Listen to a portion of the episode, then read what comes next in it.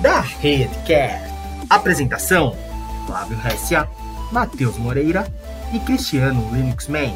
No episódio de hoje, Cloud com segurança. Por onde começar? Participação de Diego Jimenez. Começamos mais uma live hoje falando sobre cloud com segurança, por onde começar. Eu acho que eu vou chamar um amigo aqui. Olá! Fala aí, amiguinhos da rede, beleza? Tá no sofá do divã aí, meu? Eu tô aqui de. Eu fui expulso, né? Pelo campeão do meu escritório. Ah, entendi. Então é isso. Eu vou, eu vou trazer aqui o nosso querido amigo de hoje, né? Diego, fale oi para nós. Agora é o momento do amor, não é? É, agora é. É 100% momento do amor, né? Bom, vamos lá. Meu nome é Diego Trindade Jimenez Amor. Então. Isso aí, Diego. Compartilha a sua tela e só vai. Bom, gente, vamos lá. Dando um contexto aí, meu nome é Diego. É, atualmente eu sou analista de segurança da informação no PJ Banco Superlógica. E hoje eu vou ter um papo aí com, com todos vocês sobre segurança em cloud. Né? Por, onde gente, por onde a gente pode começar com isso? Porque por conta do, do coronavírus e tudo que vem acontecendo, as empresas estão migrando muito para cloud, muito de maneira desordenada, de qualquer jeito, às pressas, e infelizmente isso acaba gerando diversos pontos de falha que podem ser facilmente mitigados. Então, a minha intenção aqui é para discorrer alguns slides rapidamente, conversar bastante com vocês, passar um pouco da minha experiência, da minha vivência nesse tipo de ambiente, e no final aí responder algumas dúvidas de vocês, se porventura venham aparecer. Legal? Então vamos lá. Por onde que a gente pode começar numa segurança em cloud? Tá. Eu vou separar esse bate-papo nosso aqui em alguns pontos. VPC, subnets, security groups e IAM roles, as nossas regras aí. Sendo que nesses IAM roles, a gente vai bater um papo muito legal aqui sobre uma dúvida que surgiu no TDC, que é bem, é bem interessante, é um ponto de vista bem interessante aí. Então vamos começar aí da, da nossa base, né, da nossa VPC, a nossa rede mesmo, né, o, a nossa cloud. Nós vamos trabalhar com, com uma estratégia aqui de duas VPCs. E ao longo da nossa conversa isso vai ficar mais claro o porquê disso? Vamos imaginar aí uma aplicação, uma aplicação web, tá? Que ela trabalha com, do, com duas partes aí, com dois cenários, né? Um cenário de core, que é onde a gente vai ter todo o nosso processamento crítico, processamento de dados de cartão de crédito, geração de boletos e tudo mais. O nosso ambiente mais delicado, nosso ambiente, vamos pensar assim, um ambiente de escopo, tá? E com uma outra VPC que vai ser o nosso front-end, que vai ser a nossa cara para o mundo ali, que é onde nosso usuário vai chegar, vai exibir a sua página, vai fazer a sua compra, vai, vai interagir aí com a nossa aplicação diretamente. Tá? O porquê de trabalhar com duas VPCs? Tá? Vamos adotar, vamos adotar essa, essa camada aí para justamente segmentar as nossas aplicações. Tá? Eu vou segmentar então, o que vai estar com o meu usuário, do que vai ser o meu processamento crítico. Ok? A comunicação entre elas. Pô, tem N maneiras de a gente fazer comunicação entre VPCs aí. A gente vai trabalhar em cima de duas aí que são as mais utilizadas num escopo de Amazon, num escopo AWS. Tá? Nós podemos utilizar um NAT Gateway, ou nós podemos utilizar um VPC Peering. Eu vou explicar um pouquinho o que, que é cada um deles aí. Vamos começar pelo NAT Gateway. Toda comunicação nossa, quando sai da nossa cloud, sai lá da nossa máquina, ela sai por um IP. Ela pode sair por um Internet Gateway ou ela pode sair por um NAT Gateway. Tá? E o que, que são cada um desses dois caras aí? O NAT Gateway vai ser aquele cara que vai garantir para a gente um IP fixo, que vai garantir que toda a nossa comunicação sempre saia daquele IP específico, tá? Contra um Internet Gateway que não vai fazer isso. O Internet Gateway vai ser nosso IP dinâmico. Vamos pensar aí que o Internet Gateway é o, é o roteador da nossa casa que toda vez que ele desliga e liga, ele volta com um IP público diferente.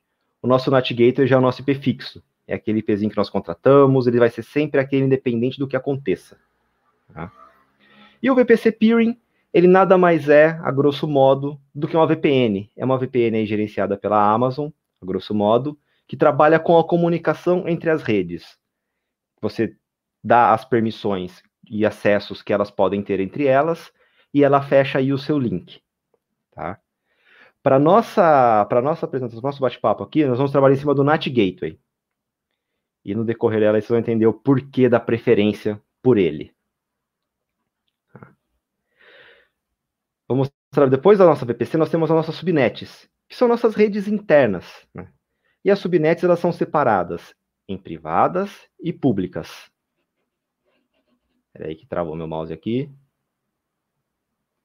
Aí, gente, problemas técnicos, voltamos.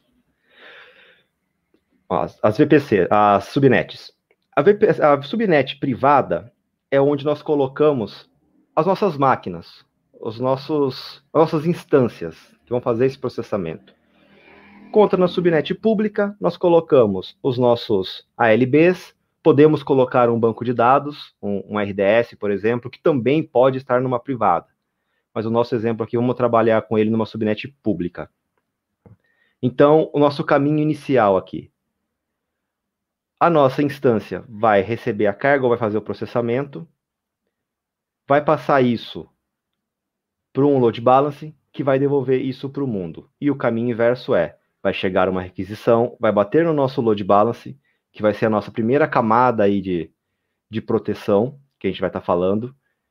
Esse cara vai verificar se aquela comunicação por aquela porta é uma comunicação existente, por exemplo, eu recebi uma requisição na porta 8080, mas o meu load balance está configurado para trabalhar com somente 443. Acabou. Já morre aqui essa comunicação. Tá? Ou não, a, comunicação é pela 443, ok, está correto, legal. Ele deixa passar e vai para nossas máquinas, para nossas instâncias. E também faz o seu balanceamento de carga aí e verifica qual foi a, a qual instância está mais tranquila, qual vai receber carga, ou dependendo da sua, do seu roteamento, se você vai trabalhar com uma estratégia de stickness que aquela conexão que foi fechada com aquela máquina vai se manter naquela máquina por X tempo, um tempo predefinido aí que pode ser um minuto, uma hora, uma semana. Isso pode ser totalmente customizado. Nós falamos aqui do nosso core, da nossa subnet privada e pública aqui do nosso core. E no nosso front-end, como é que fica isso?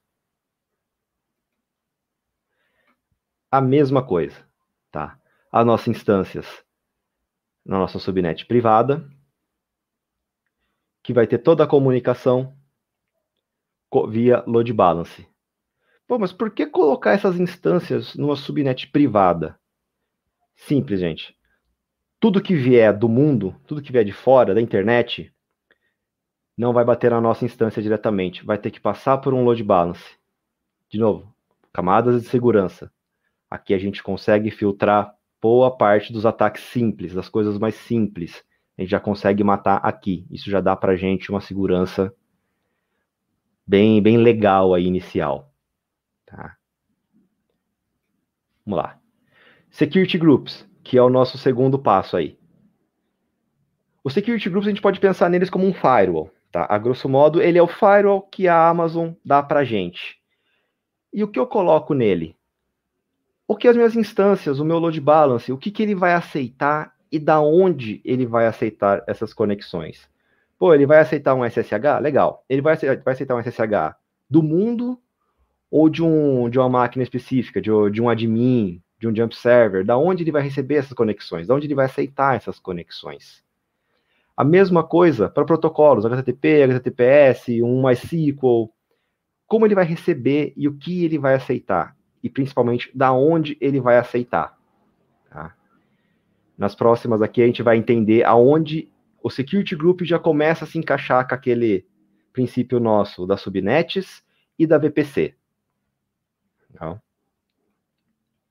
Então vamos lá. Nós temos as nossas VPCs, que nós definimos lá no início. Tá?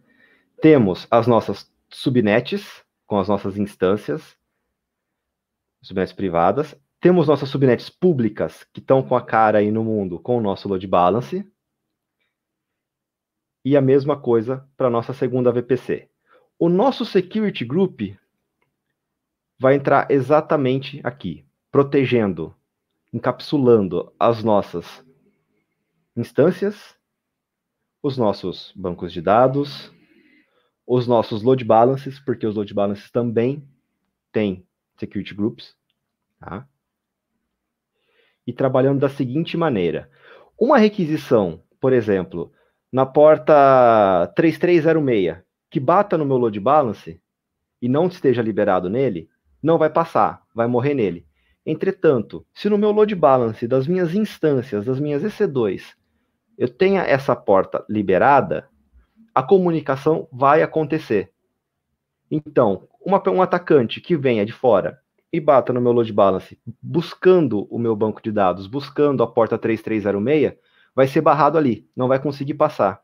Entretanto, as minhas instâncias que têm essa porta liberada vão conseguir essa comunicação. Essa comunicação vai ser fechada, vai conseguir fazer toda essa, essa extração, essa, essa conversão de dados. E agora sim vai entrar a importância do nosso NAT Gateway, do porquê da escolha dele. Lembra que eu comentei agora há pouco que nós temos o nosso core, que é onde a gente tem o processamento ali de cartões, emissões de boletos, o nosso ambiente mais crítico e o nosso front-end, que é onde tem a nossa aplicação para o mundo mesmo. Então, a gente configurou o nosso security groups aqui do nosso load balance para ele não receber nenhum tipo de conexão aqui no nosso core que não seja do IP do nosso front-end. Ou seja, somente o nosso front-end consegue conversar com o nosso core. Então, qualquer atacante que mire o nosso core, ele não vai conseguir passar já das primeiras camadas de proteção, porque o IP dele não está liberado, independente da porta que ele tente acessar, o IP dele não vai passar, ele não tem essa liberação. Entretanto, qualquer comunicação vinda do nosso front-end, que vai sair pelo nosso NAT Gateway, tem essa liberação no nosso core. Então, essa comunicação com o core ela é muito mais restrita. Vocês percebem como é que as coisas começam a se encaixar, elas começam a ter sentido do porquê de eu segregar essas VPCs, por que, que eu colocar essas duas diferentes? Pô, mas vai ser mais uma rede para gerenciar. Sim, é mais trabalhoso no início, é mais trabalhoso. Mas justamente no início é a hora da gente parar, desenhar nossa arquitetura e pensar no futuro. Como a gente vai escalar isso? Como eu vou dar segurança para isso? Qual é a visibilidade que a minha infraestrutura vai ter para o mundo? Quão alvo eu posso vir a ser? E desenhando tudo isso no início, ele facilita muito o nosso futuro. Um exemplo de, de dia a dia mesmo que, que eu tenho e que isso é aplicado e facilita muito a vida de todo mundo. Ambiente de escopo PCI DSS. O PCI DSS é quem rege toda a operação com cartão de crédito, a segurança que você tem que ter para a operação com cartão de crédito. E você tem toda uma regra de segurança, uma, uma série de, de tratativas, uma série de normas, de quesitos que você tem que atender. E alguns deles é justamente a segmentação de rede, a segmentação entre operação de dados de cartão com a operação normal do dia a dia, com a operação ali do seu front-end. E quando você faz essa segmentação, você diminui o seu escopo. Você diminui todo o ambiente que você precisa trabalhar com uma segurança mais crítica, com um nível de acesso mais regrado, um nível de acesso mais complexo. Isso facilita o seu dia a dia. Então você deixa de, de ter um parque imenso de máquinas que vi, acabam virando escopo por conta de, de 20 máquinas, tipo, de, às vezes de 10% da sua operação. Então isso acaba te dando um, um, leque muito maior de operação e também facilitando muito aí o seu dia a dia por, conta dessa redução de escopo. Tá? Isso é uma coisa que eu vivo aí bastante e, gente, faz bastante diferença. Isso te dá uma tranquilidade bem, bem legal do dia a dia. Falamos dos nossos security groups. Lembrando, security groups pode, pode, ser, pode aliar ele a um firewall. Ele é o nosso firewall. Tá? Ele que vai proteger as nossas instâncias, proteger os nossos recursos. Agora vamos falar um pouco de IAM. Puto, o que, que é IAM? Né? O que são essas regras esses usuários. Pô, IAM é só a criação do usuário no painelzinho lá da Amazon, que eu deixo ele fazer, ele criar máquina, ele criar, ele acessar um RDS, ele, ele criar um Lambda. Não, IAM não é só isso. Isso é uma pequena parte do IAM. O IAM ele serve para a gente criar regras para os usuários, mas também políticas para as instâncias, como as minhas instâncias podem trabalhar com essas regras, o que eu permito as minhas instâncias a fazer, como elas podem se conversar, da onde elas podem se conversar e como elas se acessam. Tá? Trabalhando com o IAM, a gente tira uma, um ponto muito muito crítico de uma infraestrutura em cloud, no caso do AWS, por exemplo, que é a utilização de chaves, access key e secret key. A utilização desse tipo de coisa, no meu ponto de vista, ele é muito falho, porque você começa a dar essas chaves, visibilidade e também operação por pessoas. E um dos pontos mais frágeis em qualquer sistema é justamente o ponto humano, são as pessoas. Outra, não que todo mundo vá fazer uma cagada, vá divulgar uma chave, vá fazer qualquer tipo de vazamento ou usá-la de maneira incorreta. Não, não é isso.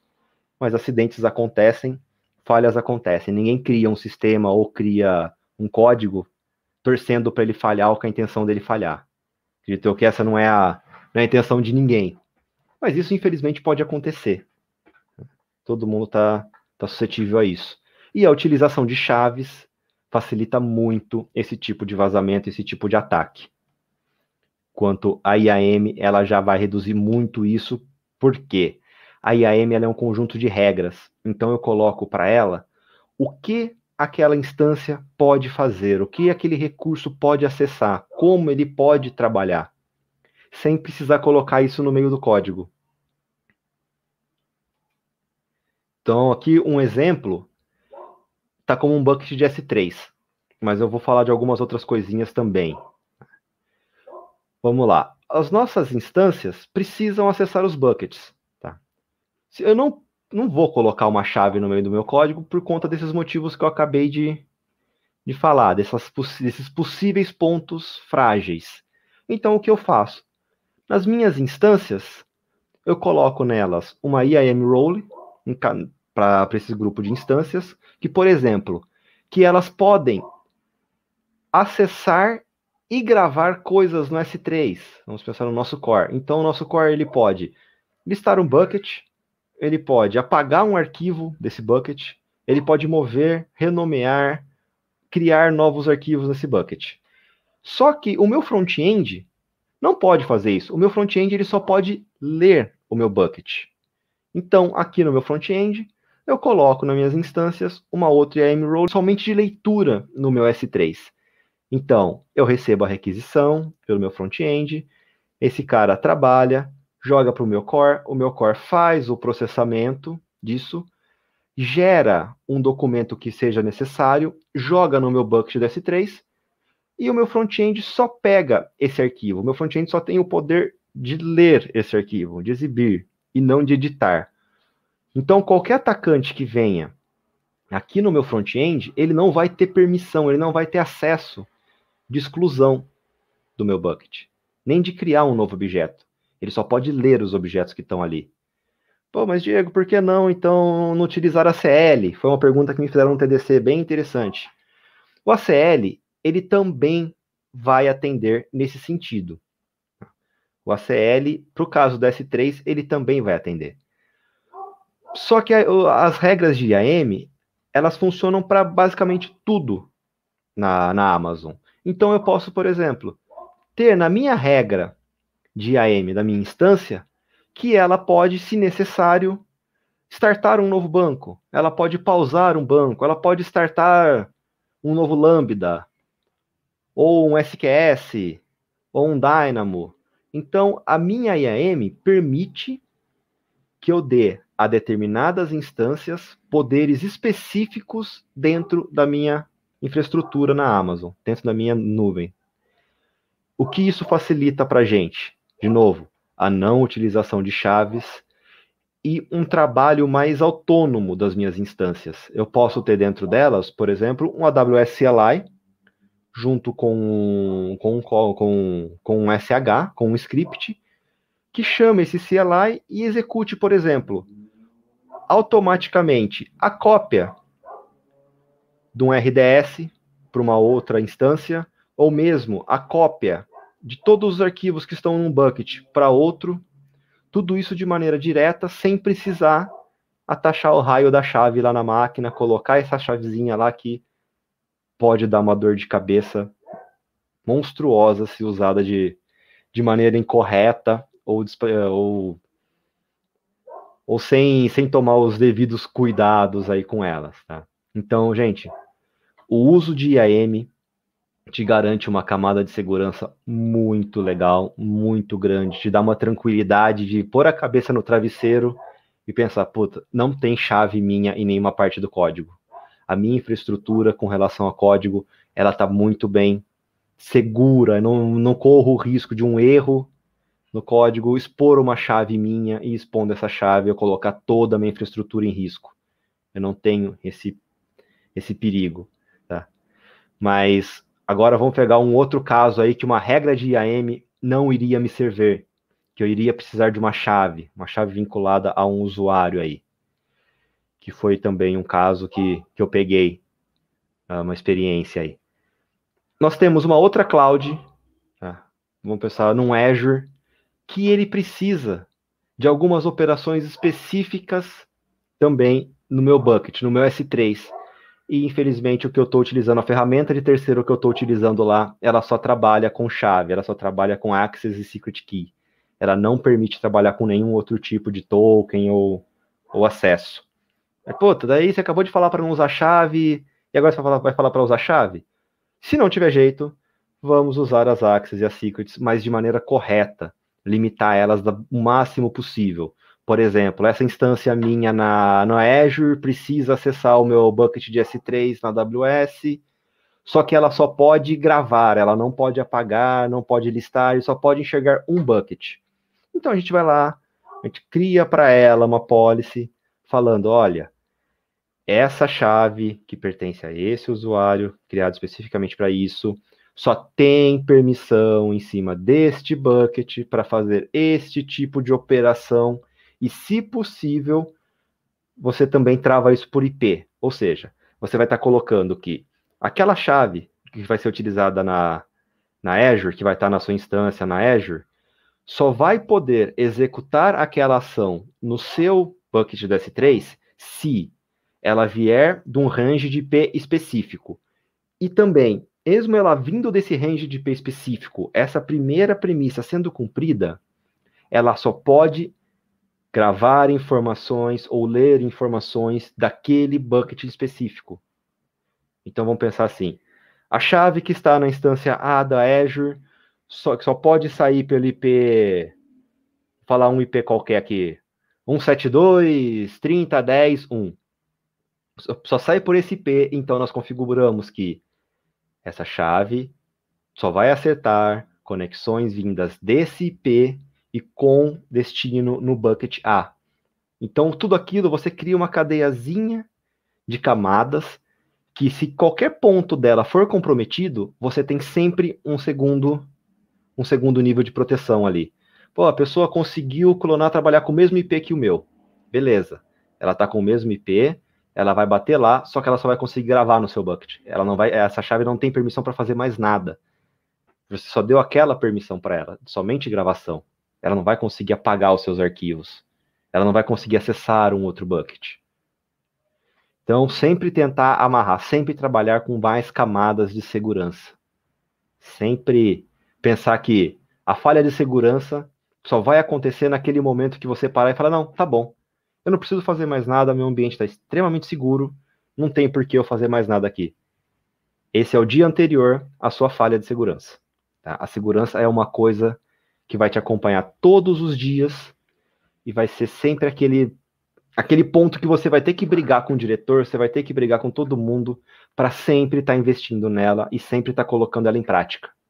E a segurança não só dos ambientes, mas a segurança da operação, a segurança das pessoas também, de como essas, essas pessoas operam, manipulam a sua infraestrutura, o seu código, a sua aplicação. Então, tudo é uma cadeia de eventos. Se nós estamos trabalhando com essas VPCs separadas, com nossas subnets separadas, os nossos security groups separados, as nossas chaves, os nossos meios de, de, de conexão entre as VPCs, a gente consegue ir tirando vários pontos de possíveis falhas. E assim limitando muito a nossa dor de cabeça aí e garantindo o nosso sono melhor. Então, e a M falamos bastante aí. E vamos pensar como é que ficou a nossa arquitetura final, tá? Aqui que a gente vai, vai esmiuçar tudo que nós fizemos até agora, esse monte de coisinha que eu falei, como que a gente vai colocar todo mundo para trabalhar junto aí e qual vai ser o fluxo da nossa informação. Então, o nosso cliente foi lá, ele fez uma compra no nosso site, ele resolveu pagar via cartão de crédito, ele pegou esse cartão de crédito, a hora que ele entrou na tela de pagamento, no gateway de pagamento, ele já vai sair por um NAT Gateway, vai cair no nosso load balance, que só está aceitando conexões e comunicação vindas da nossa VPC do front-end, vai fazer todo esse processamento, vai gerar essa informação, vai gravar isso num banco, vai jogar no S3 as informações necessárias. O nosso front-end, de posse dessas informações, vai conseguir pegar o que for necessário aqui no S3 e devolver para o nosso usuário. Ou seja, o nosso usuário só interagiu com o nosso front-end. Tudo que ele fez passou por aqui, que ele teve, que ele teve acesso diretamente. Todo o nosso processamento crítico aconteceu em outro ponto, num outro, numa outra rede, num outro ambiente totalmente separado, apartado. Então, isso garantiu a nossa segurança do dado do cartão do nosso usuário. Nosso usuário pode ficar tranquilo que o cartãozinho, os números do cartão dele estão bonitinhos, salvos aqui, não estão tão expostos como estariam nesse ponto. E também, se a gente resolver se certificar, criar, tirar aí uma, uma certificação, por exemplo, que eu dei no caso do PCI, o meu escopo de certificação é aqui. É onde os meus dados de cartão estão trafegando. Que é somente nesse ponto que é o meu ambiente seguro. Tudo que está para cá é criptografado, o acesso é extremamente restrito, as instâncias sempre trabalham com um padrão muito fechado, tudo muito bonitinho para minimizar os meus problemas. Tá? Diferente se eu tivesse tudo isso rodando aqui. Legal? O... Fala, Diego, o, audit... o lado de lá o auditor não vê, né? o lado de lá não vê, né? Claro que tem que ter os controles, mas é que às Exatamente. vezes são outros, né? Eu estava conversando com, com um cliente hoje, inclusive, sobre um, algo parecido, que no ambiente dele não PCI, onde não, não transita, da, onde não persiste dados de cartão de crédito, por exemplo, que ele não tinha necessidade ali de, de homologar, é, ele não usava uma ferramenta de CIEM. Não que não precisasse usar uma ferramenta de CIEM, mas é por questão de budget, de orçamento, ele optou por, né, por por usar técnicas diferentes em locais diferentes, onde também entende-se que talvez é, os riscos sejam maiores, né, Diego? Exatamente, isso era um outro ponto, era o próximo ponto nosso aí. Temos toda a nossa arquitetura pronta. Puta, para por aqui? Não, não para por aqui. Lembra que eu falei agora há pouco que o dia anterior a sua falha de segurança vai ser aquele dia que você falou que está tudo bom, tudo bem, tudo pronto, não precisa se preocupar? Pois é, você não pode parar por aqui. Você não pode parar. Você tem que sempre estar investindo e sempre indo atrás. Mas, poxa, o que a gente pode fazer? Um CIEM aqui, um IDS, um IPS, monitorando tudo o que está acontecendo nessas máquinas, barrando qualquer tipo de ataque. E, principalmente, fazendo essa detecção, te dando essa visibilidade, esse monitoramento do que está acontecendo. Diz, pô, tem gente tentando fazer injection, pô, estão tentando fazer muito SQL injection no meu, no meu sistema. Vamos pensar se eu não estou motivando a isso, eu não estou com algum lugar que está falha a minha segurança, alguém achou que ali pode ter uma brecha e está forçando, vamos melhorar a nossa segurança ali? Então, o IDS-IPS ele vai trabalhar muito nessa parte de detecção, né, no caso do, do IDS, e principalmente vai te dar uma lista do que você precisa melhorar. Pô, eu estou começando a receber muita, muito ataque, vou dar um exemplo qualquer aqui, vai, da China. Mas eu não tenho cliente nenhum da China. Ninguém na China faz sentido acessar o meu sistema. Você não poderia pensar em começar a bloquear tudo que venha de países que você não acessa, que, que, não, que não é o seu target? Isso não vai melhorar a sua segurança? Pô, legal, coloquei meu IDS, meu IPS, coloquei um, um suricato para rodar aqui, rodar aqui, coloquei o Elastic para pegar tudo isso, o Kibana para dar visibilidade, para mostrar isso para mim. Eu paro. Não, pô, você está usando o ambiente da Amazon. A Amazon tem uma ferramenta sensacional que não é cara e te dá muita tranquilidade, que é o AF, que é o Web Application Firewall deles. Coloca um AF aqui na frente. Esse WAF vai ser mais uma camada de segurança para você. Ele vai te dar mais tranquilidade. Ele vai te dar aquela aquela parada e falar, puta, beleza. Agora já estou um pouco mais seguro. Já posso focar em outros pontos. Consigo melhorar a segurança de outros pontos a segurança dos seus load balances, dos seus security groups. Principalmente, security group, gente, é fechado por padrão. Você não libera o mundo e vai bloqueando de acordo com com o que você não quer. Não, você bloqueia o mundo e libera só o que você precisa. Pelo amor de Deus, não vão me colocar lá. Ah, eu quero receber, eu, eu aceito receber requisição na porta 22 para SSH do mundo, sendo que todo o seu acesso via SSH só acontece a partir de uma máquina, de um admin, só aquela máquina que tem a chave para poder acessar. Pô, se é só aquela máquina, por que você está liberando para o mundo? Não faz sentido. Então, sempre que montar um, um security group, analisar o que eu estou liberando faz sentido? Eu preciso dessa liberação? Essa liberação tem que estar lá? Liberação em Security Group, ela tem uma pegadinha que ela pode deixar um baita de uma brecha aí se você não tomar cuidado, que é a liberação de Security Groups dentro de Security Groups. Pô, eu quero que todo mundo daqui desse Security Group também tenha acesso aqui. Pô, legal, eu pego o ID desse Security Group e jogo dentro desse. Pô, bacana, eles vão ter acesso. Você não pode estar tá criando, às vezes, uma brecha ali, se você pegar e liberar, pô, eu quero que todo mundo do Security Group que venha do meu load balance está totalmente liberado aqui no meu security group de, de instâncias, de EC2. Tá, mas você tem que liberar todas as portas? Ele vai vir com comunicação por todas as portas? Não, ele vai vir só pela 443. Legal, então você vai liberar tudo que vier desse security group para esse na porta 443. Você não vai liberar todas. Senão aí você pode estar tá criando uma brecha. Então, uma coisa que eu gosto sempre de reforçar: security group o mais fechado possível e identificado, nomeado, tagueado. Manda. E de dentro para fora, Diego? De dentro para fora. Clássico outbound, né?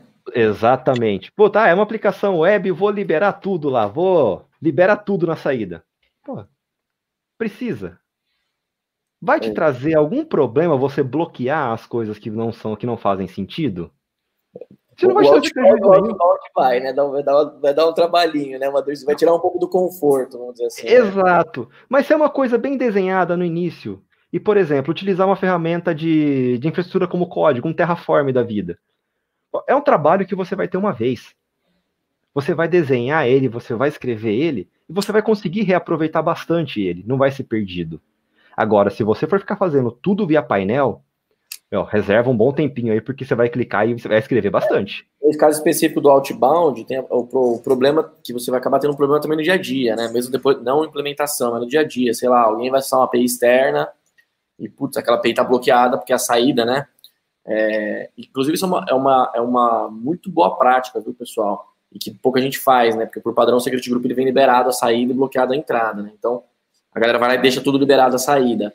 Mas é, o que o Diego falou é uma baita recomendação, mas é, é bom, é bom se dizer que, cara, você vai ter vez ou outra ali na hora de homologar uma aplicação, porque aquela aplicação precisa acessar um recurso lá fora, uma API externa, alguma coisa, e aí vai ter, vai ter, é, é o, é o velho policy drop de Firewall, não tem jeito, né, Diego? Sempre acaba mais trabalho em função de você diminuir a superfície é, de ataque ali, né?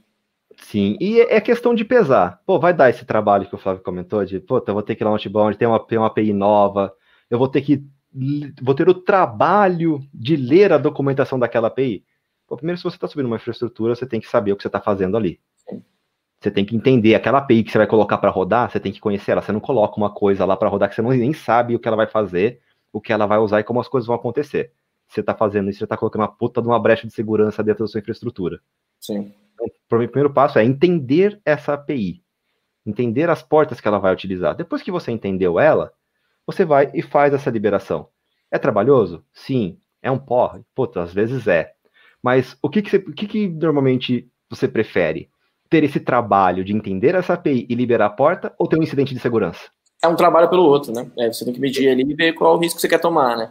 Exatamente. Quero de trabalhar mais ou de me esforçar mais aqui nesse ponto, ou quero ter o risco de eu quero ter o risco de perder meus dados, os dados serem capturados. Então, se estiver falando de um caso aí do de um caso de de um ambiente de PCI, por exemplo, que provavelmente está rodando dado de, de cliente, dados de cartão de crédito, né, dado financeiro. Sim, é, a gente não precisa nem ir tão longe, né? A LGPD tá aí, né?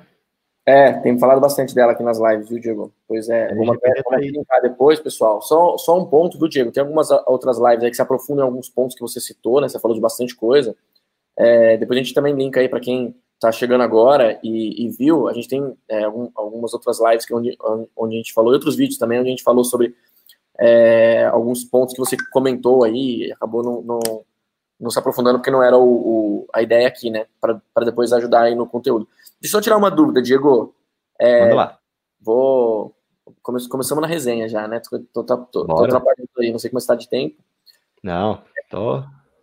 Cara, por, por, é, bem, o, o, uma coisa que eu achei bem comum aí na tua arquitetura é o fato do, do dos bancos de dados relacionais, os RDS, estar na subnet pública, né? É, tem um motivo, é, é um, é, já foi aplicado coisas assim, é, dessa, você já aplicou dessa forma. É, é claro que dá para fechar no security group, ou talvez seja pelo exemplo, né? Não sei. Mas por que, por que, que ele está na, na, subnet pública aí que me dá, me dá uma coceirinha? Não, na realidade foi mais para exemplificar que você pode ter instâncias ou recursos numa subnet pública também. Isso aqui. ele pode expor, ficar. Não, se precisar expor ele, por exemplo. Por exemplo, não. Se for, por exemplo, um banco tem bastante cliente que, que faz isso por um motivo, mas a gente é meio contra aqui. É, é, eu, eu vou te explicar já, mas, mas finaliza aí o teu raciocínio. Se for, se for um banco, por exemplo, que somente a sua aplicação vai consultar internamente, eu coloco ele na privada, trava ele tudo bonitinho, sucesso. Agora, que eu acho que até o exemplo que você vai, vai, vai dar. Ah, mas, poxa, o meu banco tem que ser acessado por fora, por outras instâncias, eu preciso acessar ele de casa também, ou eu tenho um sistema on-premises rodando é, rodando aqui em casa, em house, e ele tem que acessar o banco também, e por aí vai, e vira aquela anarquia.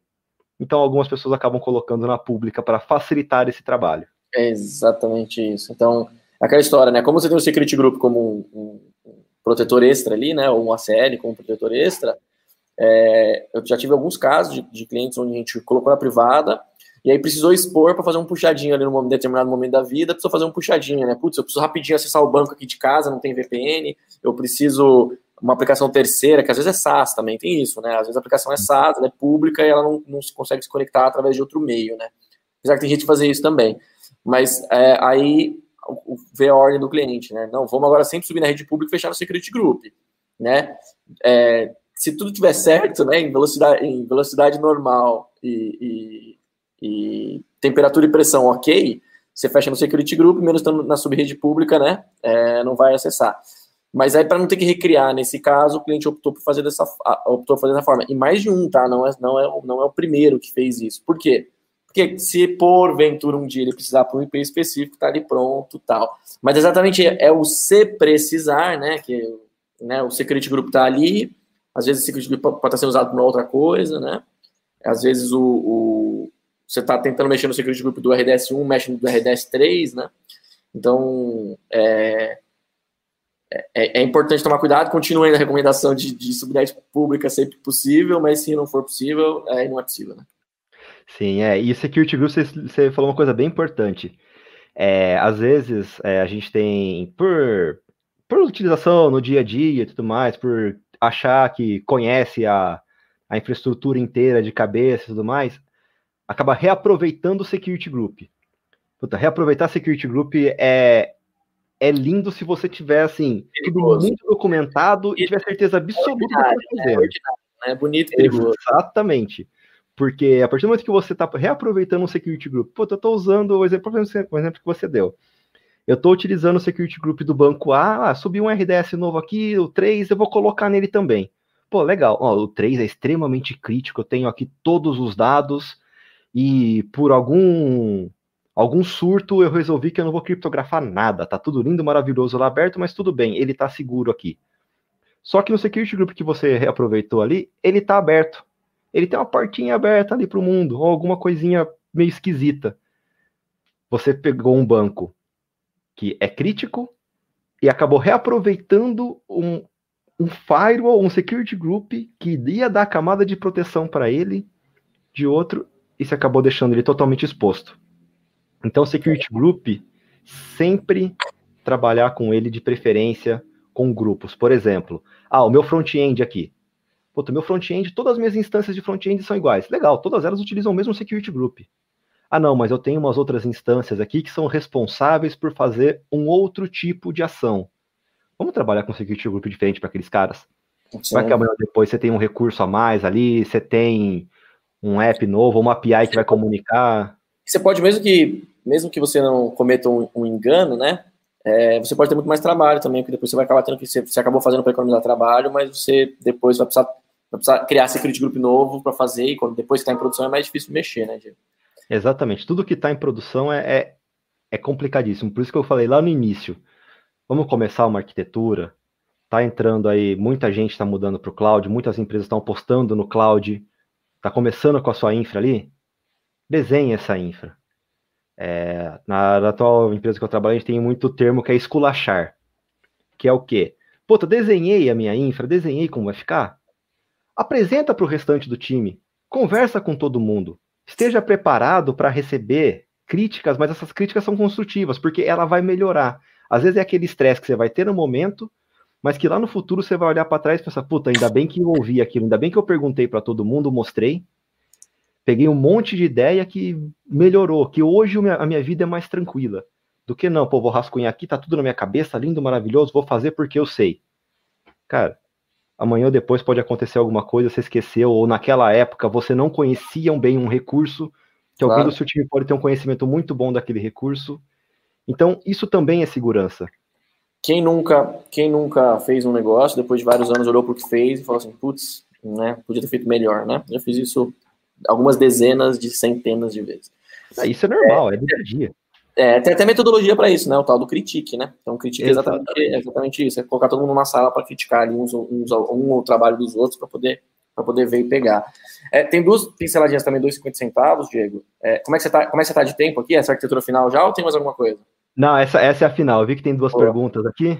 Por Boa. enquanto, mas, gente, mais perguntas, façam é, perguntas. É, deixa eu dar só uns 50 centavos aqui enquanto, enquanto pinga aí, é, se, se é que pinga a pergunta. É, tem um, um, um, outro ponto também, que é a questão dos próprios security groups, dentro de security groups, que é o que o Diego falou, né? Pode ser bastante perigoso se você não tomar cuidado, é, mas pode ser muito eficiente também. É, e, e, a galera faz muita confusão. É, o security group dentro do security group, para você não esquecer mais, nessa uma dica que eu dou, é, o security group dentro do security group, ele vai na, na origem do security group, né? Então, imagina que eu tenho um security, security, security group chamado, nesse nosso exemplo aqui, no seu exemplo, né? Eu tenho um security group chamado front-end, que eu vou atachar as instâncias de front-end ali no, no, no, lado B, né? E aí eu tenho, é, por exemplo, a subnet privada, as instâncias ali que estão subnet privada, sei lá, uma page back-end, pode ser, né? É, se eu colocar, e aí o security group chamado é, back-end, vamos dizer, né? Se eu colocar na origem do security group back-end a o security group front-end, isso vai fazer com que as instâncias de front-end façam parte, é, sejam permitidas acessar as instâncias de back-end. Né? É, então, a, a, galera acha que, que o, o, os IPs da, de uma entram no, no, liberados no IP de uma entram no IP da outra. Não, é quem está com o security group atachado ganha poder, entre aspas, de acessar o outro. Então, isso é muito legal, porque evita que ele, você pôr o IP da, da, da sub-rede da lá de front-end inteira no seu security group, né? E aí depois você pode acabar subindo alguma coisa que não é um servidor de front-end, né? Então você acaba meio que dando permissão ali num conjunto de recursos acessar o outro conjunto de recursos. Então, se usado de forma eficiente, é, pode ser muito bom, né? Mas se não souber muito bem o que está fazendo, pode, pode é, no mínimo, ter um monte de sujeira lá, né? Tentou, tentou, tentou, depois ficou sujeira lá. É, em pior das hipóteses, aconteceu o que o Diego falou, né, Diego? Que é de acabar liberando coisa errada ali, acabar liberando todo mundo, todo mundo tendo permissão para acessar todo mundo, né? Exatamente. Não, é, isso de utilização de security group em security group é uma técnica muito comum. É, puta, eu utilizo isso pra caramba, todo mundo utiliza muito isso, mas volta naquela. Você vai liberar um security group dentro do outro, você não vai liberar todas as 65 mil e tantas portas. Libera só as portas que você precisa. Quanto mais específico, melhor, né? E tão importante quanto liberar só o que você precisa, documente, comente, dê uma explicação do que, que é aquela liberação. Não coloque simplesmente uma liberação lá. Ah, vou liberar a porta 22 para esse IP. Antes não, não tinha description, né? agora tem description. É. Lá, né, cara? Então use o description que tem lá, porque antes não tinha, né? A Amazon não cobra por tag, gente. Coloque nome em tudo, taguei tudo que for possível, porque isso ajuda muito. Você, você vai bater o olho no Security Group, você vai ver. Ah, esse IP aqui. Ah, não, tudo bem. Esse IP é da, da, da API X do fornecedor Y que eu tenho que bater nela ou que eu recebo coisa dela. Então tá bom, eu sei o que, que é isso. Para não correr o risco de uma outra pessoa chegar, ou até mesmo você, você vai olhar e fala, o que, que é esse IP que tá liberado aqui, essa porta? Eu não sei o que, que é isso. Você vai lá, se apaga. Legal, parabéns, você acabou de derrubar uma API. Ou pior, né? Ou, pior. pior. Tá mais lá e fica, né? Exato. E, então sempre, é... sempre documentar. Sim. É, e outras coisas bem legais também, acho que a gente podia até marcar um dia, Diego, de voltar aqui. É, as prefixes list, né, que são um recurso novo aí que a gente anunciou recentemente, que na verdade é que, que pode ser também muito perigosa, né, se você não tomar cuidado, você pode criar prefix lists e começar a usar. E o File Manager, né, que você pode ali em várias contas, você gerenciar tudo aquilo de um lugar só, para quando a gente está usando a estratégia de multi, de multi-contas, ou multi-account strategy, né, é, a gente poder centralizar tudo aquilo, os caras de segurança adoram, né, essa questão de centralizar e ter tudo em um lugar só, né. Sim, que é uma estratégia, essa de multicontas é uma estratégia bem interessante também, você segmentar as contas, né? você ter a conta de produção e a conta de dev. Pô, todo recurso que é feito, que é desenvolvido, conta de dev, tá lá, legal. Ó, passou, marinou aquele código, marinou aquele recurso, ele tá legal, tá funcionando. Agora ele vai para a conta de produção. Uma conta segmentada. Pegou fogo na conta de dev, alguém subiu uma coisa aqui, quebrou tudo. Beleza, quebrou a conta de dev. É, vai, vai além daqui para gente separar aqueles ambientes né, de estágio e sandbox. A gente está fazendo isso também em contas separadas. É, e aí aquele escopo que você mostrou ali de, de S3, de AM, ele também vai ser segregado, né? Não vai ficar só preso na questão da VPC, que é a rede virtual ali, né? Exato. Temos perguntas aí, ó. O Matheus, Matheus Moraes fez uma pergunta, Diego. Outbound tem que utilizar a CL, né? Uh, não necessariamente.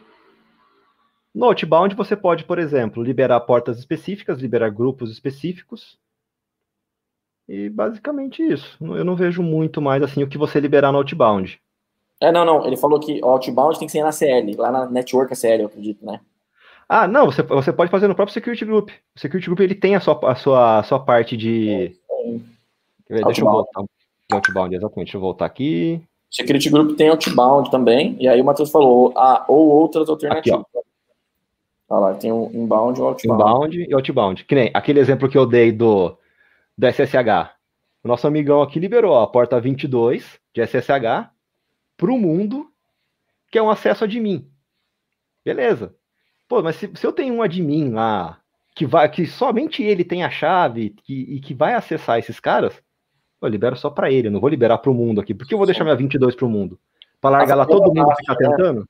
Libera para a famosa Bastion, né? Pra, Exato. Pra Ou é, System Managers, né? Agora com SSM, o, o System Manager, você pode travar isso no, no próprio IAM e acessar a instância, a console da instância. É, então, teoricamente, para 99,999% dos ambientes na AWS, você não precisa mais liberar SSH por motivo nenhum. Mas tem aquele 1% ali, talvez, para um SCP, uma transferência de dados, que aí você vai precisar liberar. Mas, em tese, você pode acessar a console pela própria pela própria permissão do IAM usando o agente do System Manager dentro da máquina. Sim. Outra, outra dica aí. É, um outro ponto também que ia dizer é sobre a resposta do Matheus, Matheus, cuidado com o outbound na network ACL, né? A, o security group ele é stateful. Então, se você liberar a entrada no security group, automaticamente você libera a volta. Por isso que você pode se dar o luxo de ir lá e bloquear, bloquear o outbound, o outbound no security group. Na CL, não, porque ela é stateless. Se você bloquear outbound na network CL, você vai bloquear tudo, mesmo que está liberado na entrada, porque né, rede não, não funciona se, se, o pacote não vai, depois não volta. Se ele vai, depois não volta. Né? Exatamente. É a história do. Poxa, mas eu subi uma instância aqui na, na AWS, estou tentando pingar ela, não consigo. Exatamente. Legal, você liberou esse MP? Não, liberei porta 80. Não pinga na porta 80 aí, filho. Né? é o que a gente em geral usa para pingar. Apesar que agora tá mudando isso, viu, Diego? Agora, ping agora, pelo menos no, no meu meio aqui, na maior parte dos meus clientes, quando estão dizendo ping, não está se referindo mais a pingar via ICMP. Está se referindo ping de URL, né? Então. Uhum. É, Dá um cur live acontece. Exatamente, estão se referindo aos pings de, de, Então, outra dica boa do Diego, explica essa questão do, do liberei a porta 80, pinguei, mas não tá pingando. Ou liberei tudo TCP e UDP, mas não tá pingando. Exato. No nosso, nosso security group aqui, a gente pega aqui no Type, que aqui a gente tem SSH, HTTP, HTTPS, tem um carinha aqui que chama ICMP. Se você não liberar esse carinha, o seu ping não vai funcionar. Você não vai conseguir pingar essa instância. Exatamente. Ping, por padrão, o ping da console não é TCP nem UDP. Logo, não é HTTP, não é SSH, ele é ICMP. A Amazon ela ajuda bastante. Não tem problemas com isso, que eu uso o Telnet. Então tô tranquilo. Telnet na porta, pronto, tá resolvido. se for o DP não vai rolar. O, o, outro, outro erro comum, hein? Mas se for o DP não vai funcionar. É, é tem que liberar o protocolo aqui. 53 para testar servidor de DNS, né? Tem uma funçãozinha legal, gente, que ajuda aqui no, no Security Groups, que é aqui na, no nosso type, é o quê? Puta, eu tenho que liberar um MySQL. Muda para MySQL aqui, bonitinho, ele já vai te dar a porta certinho, você só coloca o endereço, dá, quem vai poder acessar, que vai, que vai permitir esse inbound aí, e acabou. Tá? Ah, é RDP. Pô, tu tem que colocar a porta default de RDP. Acha o RDP aqui, ele já vai fazer para você tudo bonitinho. Isso sempre que você trabalhar com portas padrões. Se você pegar o MySQL e mudar a porta dele, é lógico que se você colocar MySQL aqui, é. não vai pegar logo de cara. Só um, um atalho, né? Um aliazinho, né? Só pra gente. Pra, pra... Exato. Não precisa decorar a porta e nem googar elas, né? E nem sim, sim. no, no ETC Services. Para quem não sabe, no Linux existe um arquivinho chamado ETC Services. A maior parte dos arquivos do, dos protocolos estão listados lá nele, né? Bom, vamos fazer mais pergunta aqui. O Lucas perguntou: vai mostrar as aplicações na prática? Olha lá, trucou você aí, Diego. Cara, nesse, nesse momento não. A gente pode marcar um dia aí e montar essa infrazinha na, na prática aí. Já está marcado, já. Ah, já tá ótimo. marcado já. O Diego vai, Diego vai é, combinar, combinar com o Cris aí de marcar de vir ver. Mas parte dela, pessoal, a gente tem uma live, que é a live de número. Puxa aí, Cris, o Matheus é, que a gente tem uma live descomplicando redes na AWS, que a gente mostra boa parte desses recursos, não todos, mas boa parte desses recursos aí que o, Diego, que o Diego apresentou. A gente marca, aí eu combino com o Cris, a gente marca uma subindo toda essa infra aí. Aí a gente faz uma votação via painel ou via Terraform. Exatamente. A gente, a gente gasta 50 minutos fazendo via painel e um minuto fazendo via Terraform. É, dando um Terraform Apply lá e vendo a mágica acontecer. É, mas ninguém, mas ninguém conta o tempo que ficou para fazer arquivo, os arquivos da form, né? Os pontos é, Exato. Os quantos erros, os erros, os erros, erro, erro que ele te dá de vez em quando, né? Exatamente, erro, erro, erro. Então é isso, gente. é, o, que, o que eu queria deixar de recado para vocês aqui, para todo mundo, é o, tudo isso que eu falei aqui até agora é, são, são informações que, que eu consegui durante o tempo aí, vivência em algumas ferramentas é, aprendendo um pouco com tanta gente boa que tem aí no mercado. E isso daqui é, é, a pontinha de tudo que vocês podem fazer e encontrar na parte de segurança e de AWS. Tá? Tem muita coisa, muita coisa é possível de se fazer. Muita coisa do que eu falei aqui você consegue transportar para outras clouds. Claro, com nomenclaturas diferentes, alguns recursos um pouco mais chatinhos em umas, em outras mais fáceis, mas o conceito não foge. O conceito é isso. É justamente antes de você fazer qualquer coisa, Desenhe, rascunhe muito bem aquilo, converse com seus pares, converse com seus times e depois pô, coloque em prática. Planejar mais, trabalhar menos, retrabalhar zero, se possível, né, Diego? Exato. Eu vim de uma área muito de engenharia no, nas experiências passadas e na, na, engenharia o pessoal costuma falar, né? Meça duas, corte uma. Aqui vamos planejar duas e fazer só uma vez. Vamos sair Exatamente. fazendo igual louco, porque isso vai cobrar seu preço lá na frente. É isso aí, exatamente. Recado dado. Obrigado demais. Diegão, obrigado demais. Cris, Matheus, valeu demais. Você ouviu mais um episódio da Da Redcast, com a apresentação de Flávio Hessia. Acompanhe todos os episódios da Redcast nas principais plataformas de streaming.